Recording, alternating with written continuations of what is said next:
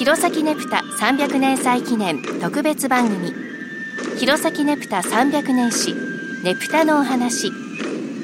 この番組では民族研究家の成田聡さんにお話を伺っていきます。成田さんよろしくお願いします。よろしくお願いします。えっと、青森はですね弘前のように1日からっていうことはどうもなかったみたい、うんでまあ祭りの主催者がいないのはこれ同じなんですけれども例えば大正頃だと6日の晩と7日は7日日ですから昼の運行、この2日間だけはどうも合同運行だったようですね。でまあ時間やコースを設定したのはよくわからないんですけれども多分警察でこうしなさいっていう、うん、えー、ことだったと思うんですけれども、はい、その決めた、なんていうんですか、張本人というか、その主催者みたいなにあたる一つのはよくわからない。ただ、6日と7日は合同運行をしてたというですね。運行の期間は、うん、弘前だとまあ大体1日からもう始まるというふうに、うね、青森はどうもですね、えー、最初子供の、はい、子供が小さな灯籠なんか持って歩いてそれが大体1日頃から、うん、で家々を回ってろうそくを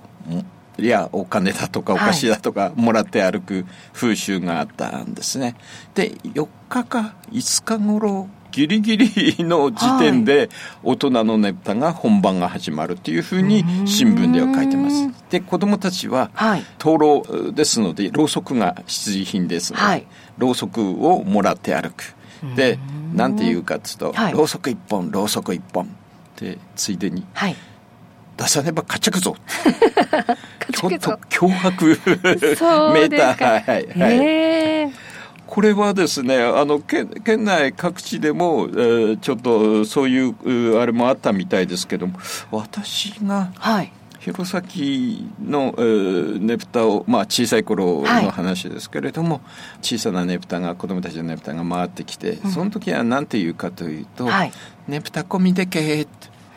ちょっとねあの、うん、ちょっと一歩引いたような感じで。なんか可愛らしいですね。見てくれっていうことはその後なんかちょうだいということなんですね、は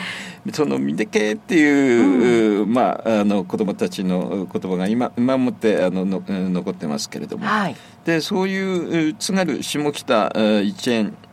の、えー、そういう、えー、子どもたちの唱え文句みたいなものを、えー、新田さんという方なんですけども「ねぶた門付けの恋」という本が、えー、あのありますので、えー、興味のある方はご覧になればいいと思いますね。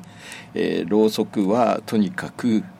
替えのろうそくが必要ですのではい、そうでね、時間が経てばろうそくがなくなるわけですね、はい、ですからろうそくはあの常に欲しい欲しい必需品だったんですね、ちょっと面白い話なんですけども、はい、北海道まで実はろうそくもらいという行事が。で青森県の場合は灯籠だとか、はい、あのねぷたを小さなねぷたを作って持って行ってもらいますよね、うんうんはい、ところが北海道ではろうそくもらい、はい、単にそれがもう灯籠がなくなって、はい、ろうそくだけをもらうという行事が行事に。はい。残ってたんですこれはまあ行われるのは時期としては同じですね、うん、えー、青森県と同じ灯籠ねぷたの行事が北海道に渡った、うん、それがこのろうそくをもらったりお菓子をもらったりするということだけが、もう独立してそうですか。しばらく残って今はもう多分やってないと思いますけれどもそういう報告例がたくさんありますね。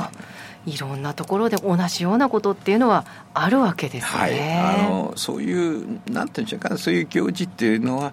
どんどんどんどんあのここから次のところに伝播していくっていうふうに伝わっていくんだと思いますね。うん、ちょっと形を変えたりとか。そうですそうです 形を変えて伝わっていく。はい、あの成田さん今ろうそくのお話がありましたけど、はい、今はろうそくはねぷたには使用されていないですよね。はい、はい、いつ頃から変わってきたんでしょう？それでは今日はここまでです。成田さんありがとうございました。どうも失礼しました。